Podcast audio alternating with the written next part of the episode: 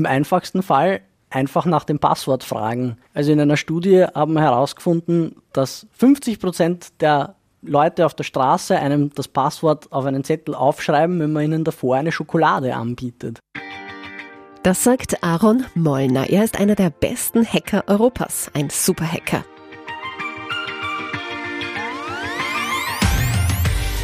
Und nein, er sitzt nicht 24 Stunden an einem geheimen Ort vor zehn Bildschirmen und klaut Daten. Mit ihm spreche ich heute über das Thema Cybersecurity. Ein Thema, das auch für A1 enorm wichtig ist und deshalb hat auch A1 Nachwuchsprogramme dazu aufgebaut. Duales Studium und Trainee-Programm. Beides ist bei und mit A1 möglich. Auch dazu gibt's heute alle Infos. Damit hallo und herzlich willkommen zu Connect Live, dem Podcast von A1. Schön, dass ihr wieder reinhört. Mein erster Gast heute, Aaron Mollner.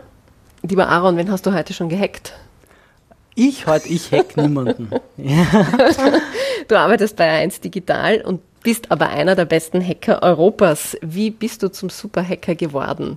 Ja, durch viel Beschäftigung in der Freizeit eigentlich. Also man beschäftigt sich vielleicht als junger Mensch, wenn man Zeit hat, in seiner Freizeit mit bestimmten Sachen und manche machen es mit Computerspielen und äh, manche mit Technologie. Und ähm, wenn man da zufällig reinrutscht, dann ist das eigentlich ein sehr spannendes Thema und man kann oft gar nicht mehr anders als einfach weitermachen. Kannst du alles und jeden hacken, auch mein Handy zum Beispiel? Also welche Infos reichen dir da eigentlich, wenn du zum Beispiel äh, auf ein Handy zugreifen willst? Name oder Telefonnummer? Im einfachsten Fall einfach nach dem Passwort fragen. Also in einer Studie haben wir herausgefunden, dass 50 Prozent der Leute auf der Straße einem das Passwort auf einen Zettel aufschreiben, wenn man ihnen davor eine Schokolade anbietet. Und wenn man ihnen die Schokolade erst nachher angeboten hat, dann waren es immerhin auch noch 30 Prozent. Wirklich? Ja. Für ja. die Tafel Schokolade? Ja. Ein Handy ist, ein, ist oft ein, ein schlechtes Beispiel, weil unsere Handys sehr gut abgesichert sind. Mhm. Äh, wenn man Zugriff auf sensible Daten von einem Handy zugreifen will, macht man das dann meistens über die Backups, die zum Beispiel in der Apple Cloud liegen oder in der Google Cloud liegen. Die sind dann meistens mit einem Passwort geschützt und wenn man das Passwort kennt, dann kann man eventuell auch darauf zugreifen. Mhm. Wie findest du das Passwort heraus? Also der die, einfachste, die kleine Einführung für, Hacker. Der, der, einfachste Weg, ein Passwort herauszufinden, ist, äh, man stellt sich vor, ein, ein, Benutzer registriert sich irgendwo in einem ähm, unbedeutenden Internetforum, das ist zum Beispiel meine liebsten Hundewelpen.at, äh, loggt sich dort ein und vergibt sein Passwort. Und der Administrator von diesem Forum ist nicht besonders gut, äh, also wird dieses Forum zum Beispiel gehackt und irgendjemand stiehlt die Benutzernamen und Passwörter von diesem Forum. Und oft äh, veröffentlichen Hacker auch diese Daten und es gibt Plattformen, auf denen man nachschauen kann, äh, zu welcher E-Mail-Adresse ein Passwort in der Vergangenheit äh, gehackt worden ist. Das heißt, das Einfachste ist, auf eine Plattform, die sowas veröffentlicht, zu gehen, mhm. dort nach einer E-Mail-Adresse zu suchen, zu schauen, ob dieses Passwort, äh, ob man dort ein Passwort findet und dann ausprobieren, ob das bei, bei Apple auch fun funktioniert. Und meistens haben die meisten Benutzer dasselbe Passwort für mehrere Plattformen. Mhm und wenn es bei Apple nicht funktioniert, schaut man, ob es beim E-Mail-Anbieter funktioniert, ja. weil über Passwort-Reset-Funktion kann ich mir dann auch das Apple-Konto wieder zurücksetzen. Gibt es überhaupt eine Chance für Unternehmen, aber auch für ganz normale User wie mich eigentlich, sich gegen Hackerangriffe zu schützen? Es ist immer eine Abwägungssache, inwieweit es Sinn macht, sich zu schützen. Kommt auch darauf an, wogegen oder gegen wen man mhm. sich schützen will, ob man sich gegen einen Jugendlichen mit zu viel Neugier schützen möchte oder gegen einen äh, von einer Nation bezahlten Hacker oder einer Hackergruppierung, das ist immer die Frage. Und man wird wahrscheinlich als Unternehmen nie die Endausbaustufe erreichen, dass man sagen kann, als Unternehmen äh, ist man unhackbar. Es gibt das berühmte Zitat, es gibt zwei Arten von Unternehmen. Die Unternehmen, die gehackt worden sind und die, die es nicht wissen. Okay. Ähm, dabei ist aber Prävention spielt da schon eine Rolle. Was kann ich denn tun, damit ich nicht gehackt werden kann oder relativ sicher bin? Was sind da so Must-Haves? als Privatperson kann man nur empfehlen, auf jeden Benutzer, für jeden Benutzeraccount, den man hat, für seine E-Mail-Adresse und für seinen Facebook-Account und für sein Instagram und, und so weiter, ein eigenes Passwort zu verwenden. Dieses Passwort soll relativ komplex sein und damit sind wir auf einer Stufe, die für einen Menschen nicht mehr handhabbar ist. Und damit brauchen wir Unterstützung und die gibt es Gott sei Dank in Form von Software, also die Conclusio ist einen Passwortmanager zu verwenden. Ich kenne kein einziges meiner Passwörter bis auf das zu meinem Computer der Verschlüsselung, von meinem Benutzer und von meinem Passwortmanager. Das sind drei verschiedene Passwörter und das ist zu merken. Die habe ich zu merken und sonst habe ich für jedes, für jedes Benutzerkonto, das ich habe, ein zumindest 20-stelliges, hochkomplexes, zufällig generiertes Passwort. Also 1, 2, 3, 4, da kommt man nicht sehr weit damit. Das ja, ist anzunehmen. Warum werden Unternehmen gehackt? Welche Absichten stecken da eigentlich dahinter? Geht es da meistens ums, ums Geld oder Nervenkitzel für manche vielleicht? Also das größte Problem für Unternehmen sind ganz sicher Erpressungsschreiben äh, oder Erpressungssoftware, die Daten verschlüsselt und für das man dann ein Lösegeld bezahlen soll. Das heißt, in dem Fall geht es dem Angreifer ganz klar um ein Geld. Das sind Kriminelle. Im Gegensatz dazu gibt es auch sicher Leute, die das einfach nur aus Spaß machen, weil sie es einmal ausprobieren wollen, weil sie zufällig was gefunden haben. Mhm. Äh, und darüber hinaus gibt es auch natürlich viel organisiertere Gruppierungen, wo es in Richtung Industriespionage geht. Da geht es nicht um das stupide Erpressen von Geld und überweisen wir jetzt ein Geld, sondern da geht es wirklich um den Aufbau von, von äh, Geschäftsgeheimnissen oder das Erbeuten von Geschäftsgeheimnissen und dann den Aufbau einer eigenen, einer eigenen Firma oder wirklich Spionage im, im staatlich organisierten Bereich. Wie soll jetzt ein Unternehmen reagieren, äh, wenn es gehackt wurde und es wurde auch bemerkt? Genau, meistens hängt es schon daran, dass man einen Angriff gar nicht bemerkt. Also die meisten Unternehmen äh, bemerken die Angriffe gar nicht.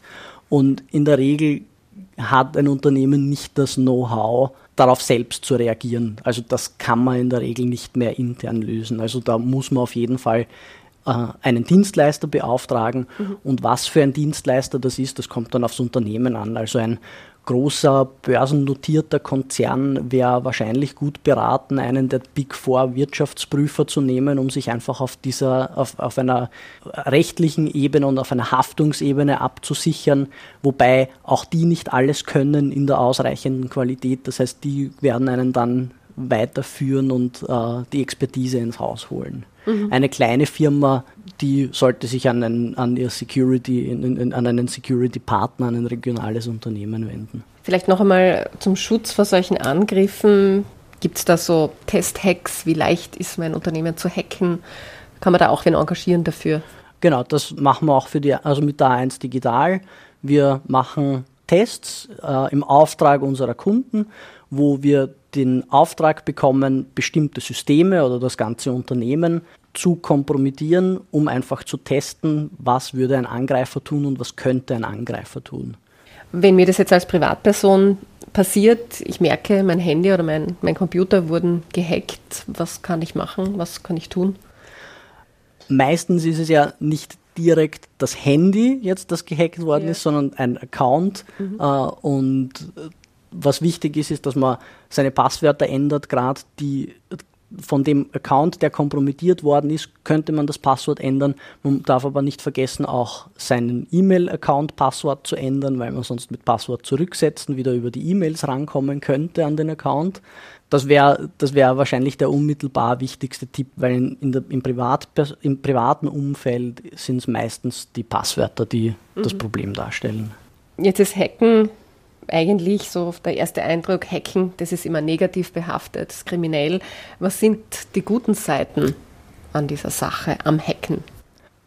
Das Hacken ist eigentlich so wie ein, ein Rätsel. Also wer, wer, wer gerne Rätselbücher löst, der wird wahrscheinlich auch da seinen Spaß daran finden, weil es geht immer um die Frage, wie kann ich etwas benutzen, so wie es der äh, Erfinder nicht geglaubt hat, dass man es benutzen kann. Und es ist immer eine Herausforderung und wenn man dann Möglichkeiten findet, dann macht das halt einfach Spaß. Mhm. Und wem hilft es? Also wenn man es kann, wem kann es helfen? Also Unternehmen kann es natürlich helfen, indem man ihnen äh, aufzeigt, wie es um ihre Security steht und wo sie Handlungsbedarf haben und damit einfach in der Prävention schon Angriffe verhindert. Das heißt aber dann zum Beispiel nicht, dass man dann im Nachhinein einen Angriff, wenn er dann tatsächlich stattgefunden hat, auch erkennt. Also der, im Sinne der Prävention hilft das Unternehmen sehr viel und es kann sich kaum ein Unternehmen, ein größeres Unternehmen äh, leisten, solche Tests nicht zu machen. Wie ist dann eigentlich dein, wie war dein Weg zu A1? war, war sehr simpel. Ich habe im äh, Studium einen Vortragenden gehabt, der der langjährige CISO der 1 Telekom war und äh, der hat mich am Ende des Studiums gefragt, ob ich bei ihm anfangen will. Und dann habe ich angefangen, genau einen Tag nachdem er dann das Unternehmen tatsächlich verlassen hat. Und wie schaut die Aufgabe eben jetzt aus bei A1 Digital? Bei A1 Digital kann man sagen, sind wir ein ich sage immer, ein offensives Security-Team. Alles, was mit Angriff zu tun hat, äh, machen wir in unserem Team. Das heißt, wir versuchen, äh, Mitarbeiter zu überzeugen, uns ihr Passwort zu geben. Äh, wir versuchen, technische Systeme zu hacken. Und wir machen auch Schwachstellen-Monitoring automatisiert. Also wir bauen auch Software, die Schwachstellen erkennen kann. Und alles, was mit Angriff zu tun hat, machen wir im Auftrag von Kunden. Ja, ich sage vielen Dank für diese spannenden Infos ja, in Sachen Cybersicherheit. Dank. Dankeschön. Cybersecurity gehört übrigens zu den Top 10 Jobs der Zukunft. Und bei A1 gibt es ab Herbst Traineeships und ein duales Studium mit genau diesem Schwerpunkt Cybersecurity. Alle Infos zur Bewerbung findet ihr auf jobs.a1.com. Und von meinen nächsten Gästen will ich wissen, wie Trainee-Programme und das duale Studium bei A1 genau ablaufen. Ich sage herzlich willkommen, Talha. Du machst ein duales Studium und Julia, du warst Trainee bei A1. Freut mich, dass ihr heute Zeit habt beide. Zu dir, Julia. Wir haben heute schon mit Aaron Mollner über Cybersecurity gesprochen. Das ist ja ab Oktober ein Trainee-Schwerpunkt. Du bist mittlerweile fixe Mitarbeiterin bei A1. Warst vorher im Trainee-Programm. Worum ging es denn da in deinem Programm? Also mein, mein Aufgabenbereich ist eben der Kanal zwischen Business- bzw. Privatkunden und der A1. Eben jetzt, ob es Chat oder auch Calls sind, die dann ins Callcenter gehen. Wie kann man sich das vorstellen? Wie läuft so ein Traineeship ab? Also am Anfang in der ersten Woche haben wir so meine weniger Vorstellungsrunde gehabt mit alle Trainees und jedem Trainee ist auch ein Buddy zugewiesen worden, der eben im selben Team ist. Und ja, da haben wir auch die, die Struktur und den Aufbau vom ganzen Unternehmen kennengelernt, weil es ist ein Riesenunternehmen, da gibt es so viele Sparten und da einen groben Überblick zu haben und auch die Arbeitsweisen, also eben agil und die ganzen Abteilungen, nicht nur die IT, sondern auch die Netzwerk und alle anderen. Und dann hat es auch Schulungen gegeben. Ich war auf einer Programmierschulung und ansonsten, mein Buddy hat mir dann eben auch gezeigt, wenn ein Kunde anruft, wie richtig das sein, dass es die richtigen Agenten bekommen, die richtigen Mitarbeiter. Ich habe dann auch kleinere Aufgaben bekommen. Ich habe einen eigenen Teil bekommen, wo nur ich was programmieren und konfigurieren kann. Da habe ich viele Übungen machen können für mich alleine. Und ja, das hat mir auch sehr geholfen, den ganzen Anschluss an die weiteren Dinge dann zu bekommen, also an die weiteren Konfigurationen, die wir dann später gemacht haben. Und der Zeit lang wirst du dann begleitet von deinem Buddy? Genau, also man wird begleitet und wenn man eben Fragen hat, also der ist immer sehr nett und hilfsbereit. Und dann kriegst du aber auch schon wirklich eigene Projekte zugeteilt, extra Aufgaben nur für dich. Also wir haben schon auch sehr große Projekte, aber hauptsächlich eben Instandhaltung vom Callcenter und vom Chat. Und ansonsten bei den Projekten ist das ganze Team dabei. Also da arbeiten wir alle gemeinsam. Und dieses Trainee-Programm dauert dann wie lange?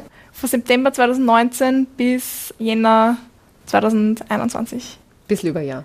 Genau, ein bisschen über Jahr. Und dann ist man startklar für den Job. Genau, ja. Wie bist du jetzt genau auf diese Richtung gekommen?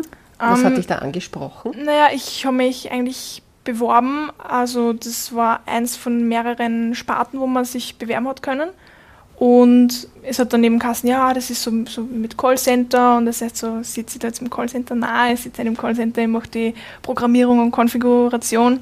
Und nach dem einen Jahr hat es dann eben Kassen, ja, ob es mir eh gefällt und wenn es mir gefällt, dann würde ich fix übernommen werden. Und ja, seitdem taugt mir das eigentlich eh. Also ich habe nicht gewusst, dass es solche Sparten auch gibt, aber ja. sehr interessant. Muss man da schon was mitbringen oder muss man schon etwas können? Mm, ein technischer Hintergrund ist sicher gut und also das technische Verständnis, ansonsten Teamarbeit und Motivation, neue Sachen zu lernen, weil sowas lernt man nicht in der Schule, sowas muss man in der Arbeit dazu lernen. Ja, jetzt sind solche technischen Berufe, Berufsrichtungen immer noch ein bisschen Männerdomäne. Hast du vielleicht eine Botschaft an die jungen Frauen draußen, die also, ins Arbeitsleben einsteigen? Also ich kann nur sagen, man soll sich vor denen nicht unterkriegen lassen, ähm, aber wenn es ein männertypischer Job ist, unter Anführungszeichen, wenn einen das interessiert, dann hält einen eigentlich nichts davon auf. Talha, du machst ähm, ein duales Studium, also du studierst und arbeitest gleichzeitig das klingt für mich jetzt nach viel Lernen, viel Arbeiten, kaum Freizeit. Wie schaffst du das alles? Wie bringst du das alles unter einen Hut?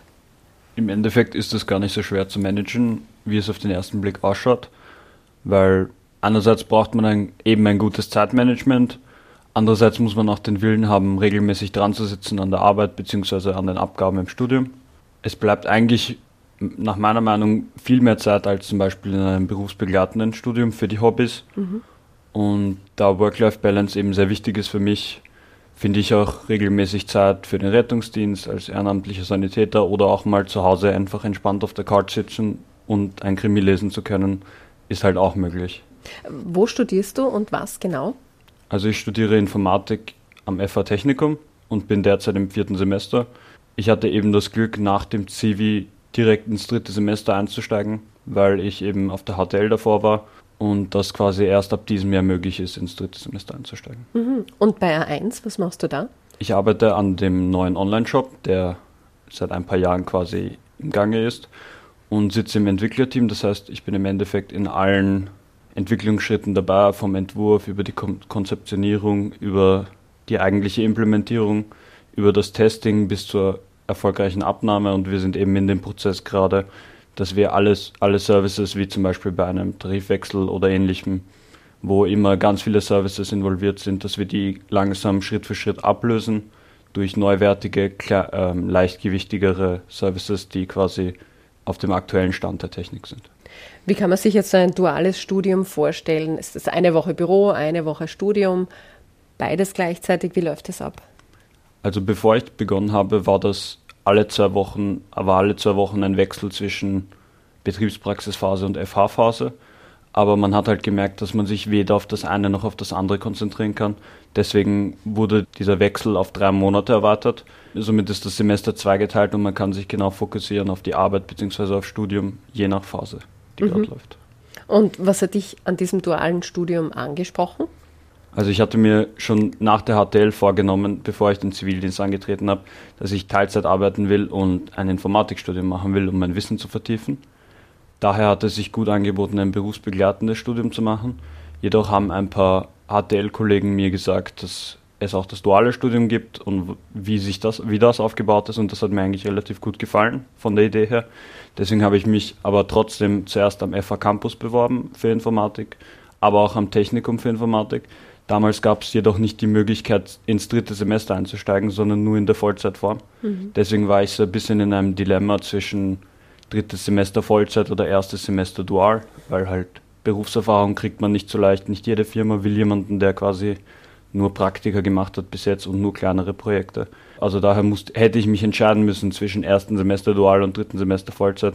Jedoch ungefähr eine Woche vor dem Reihungstest, vor der Aufnahmeprüfung, habe ich erfahren, dass dual mittlerweile auch mhm. im dritten Semester möglich ist. Und da dann die Aufnahme auch geklappt hat, habe ich mich dann dafür entschieden. Also Hauptsache gut strukturiert, dann, dann schafft man auch so ein duales Studium. Du kommst gut zurecht mit beiden Aufgaben. Genau, also das bringt man auch aus der HTL mit eigentlich, dass man sich, dass man in Problemlösung oder Problemfindung eigentlich besser ausgestattet ist, als wenn man von einer anderen Organisationsform kommt, von einer anderen Schule. Aber es gibt auch bei uns viele, die aus der AHS kommen zum Beispiel, also keinen technischen Hintergrund haben und sich im ersten und zweiten Semester einfach um einiges mehr angestrengt haben mhm. und teilweise genau auf dem gleichen Level, wenn nicht sogar über uns sind. Also, und hast du schon Pläne, wenn du fertig bist mit dem Studium? Also ich habe vor, eigentlich bei 1 zu bleiben und mindestens einen Master anzuhängen in Softwareentwicklung. eben weil mich die ganzen Softwarearchitektur sehr interessiert, aber mal schauen, irgendwann in der Zukunft vielleicht auch mit einer eigenen Firma durchstarten. Mhm, klingt gut.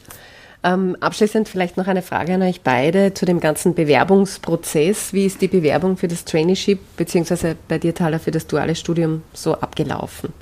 Also bei mir war es so, ich habe eine Bewerbung hingeschrieben und ein paar Wochen später, glaube ich, war es dann, ich habe eine E-Mail bekommen mit einem Link zu einer App. Ich habe Fragen beantworten müssen über Video. Mhm. Und danach war ich noch bei einem Vorstellungsgespräch und ich glaube, eh eine Woche später habe ich dann die Zusage bekommen. Mhm, super. Und da ist man schon ein bisschen, bist du da in diese Richtung geschupft worden? Genau, ja. Schon beim ersten Mal bewerben. Und bei dir? Bei mir war, war es eigentlich relativ ähnlich, außer dass ich Corona-bedingt eben kein, kein, kein Gespräch vor Ort haben konnte. Das heißt, bei mir hat es auch mit einem Videogespräch begonnen, wo ich ausgefragt wurde, welche technischen Bereiche mich so interessieren, wo ich mich am liebsten sehen würde. Und eben daraufhin habe ich halt ein Team zugeteilt bekommen, das mich eben auch beim virtuellen Bewerbungsgespräch mit, den, mit, den, mit der HR und der Führungskraft auseinandergesetzt habe. Und da da dann alles gepasst hat, haben wir uns dann quasi den Vertrag geschlossen und ich habe bei 1 begonnen. Fein. Dann wünsche ich euch beiden alles Gute für die Zukunft und sage auch vielen Dank für das Gespräch. Vielen Dank. Dankeschön.